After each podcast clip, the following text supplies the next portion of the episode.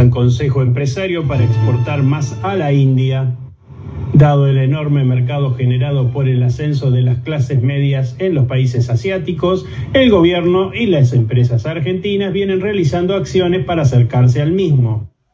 Por ello, con la presencia del ministro de Desarrollo Productivo Matías Culfas y el embajador de la India en Argentina, Dinesh Bhatia, se lanzó el Consejo Empresario India-Argentina conformado por 26 empresas y cámaras de ambos países. El ministro Culfas dijo al respecto, India tiene potencial para ser un socio importante para la Argentina en materia de inversiones. Las exportaciones de nuestro país se encuentran demasiado concentradas en pocos productos derivados de la soja. Tenemos que ir hacia una mayor diversificación.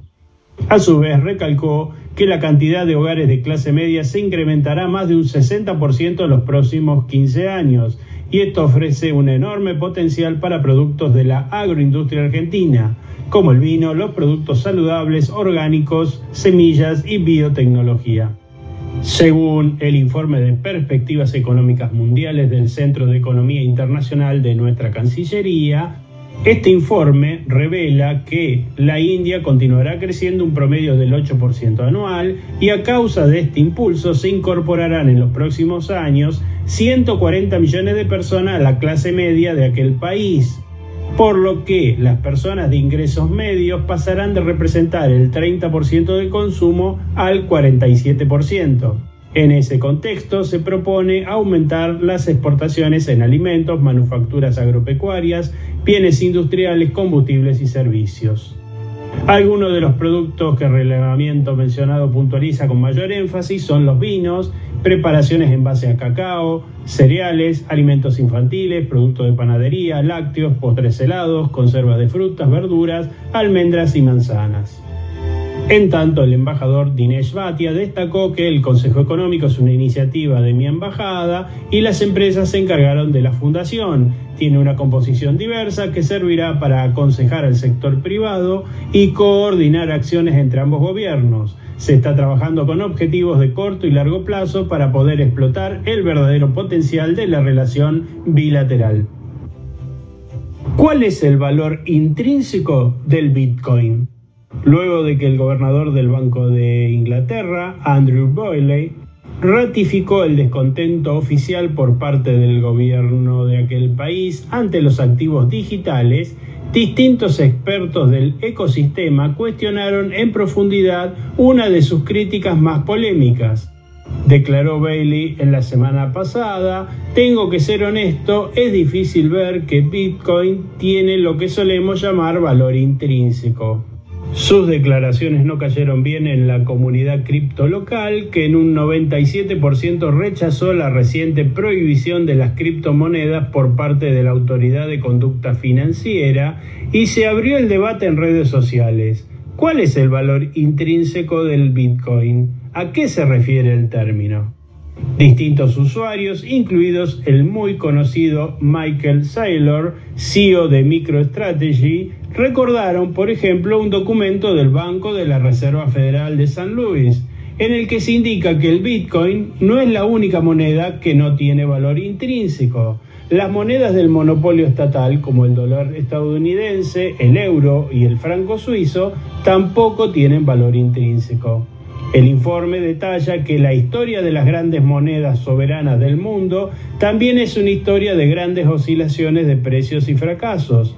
Aquel informe concluye que las criptomonedas descentralizadas son una adición bienvenida al sistema monetario existente. La realidad es que uno de los principales factores para medir el crecimiento de la adopción cripto es el uso de activos digitales como método de pago en el comercio minorista, y ese uso no especulativo es lo que habría puesto nervioso al funcionario británico. Los títulos que otorgan mayor salida laboral en Argentina.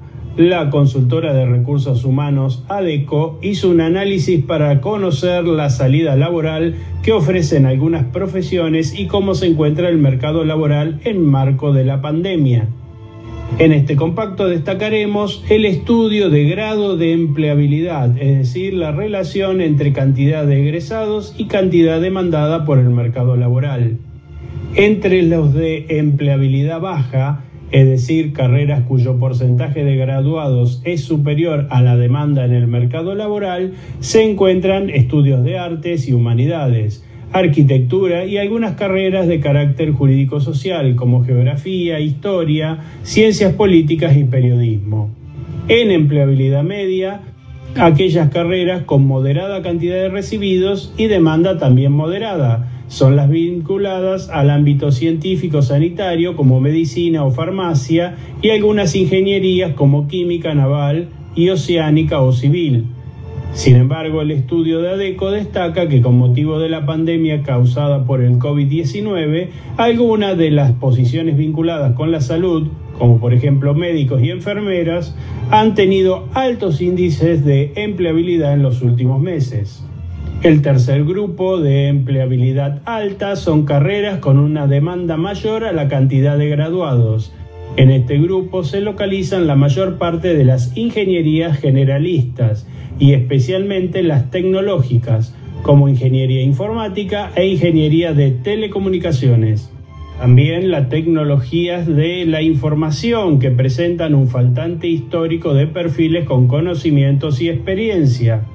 Muchas empresas del exterior han contratado a argentinos capacitados en estas áreas para que trabajen para ellos desde Argentina con salarios dolarizados, trabajo remoto y proyectos que presentan un reto constante para el mercado argentino.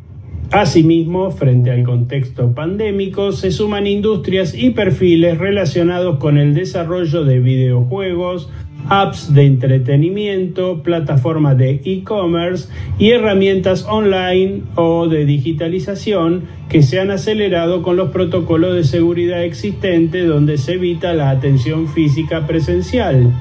Se suman perfiles expertos en social media, business intelligence, inteligencia artificial y marketing digital.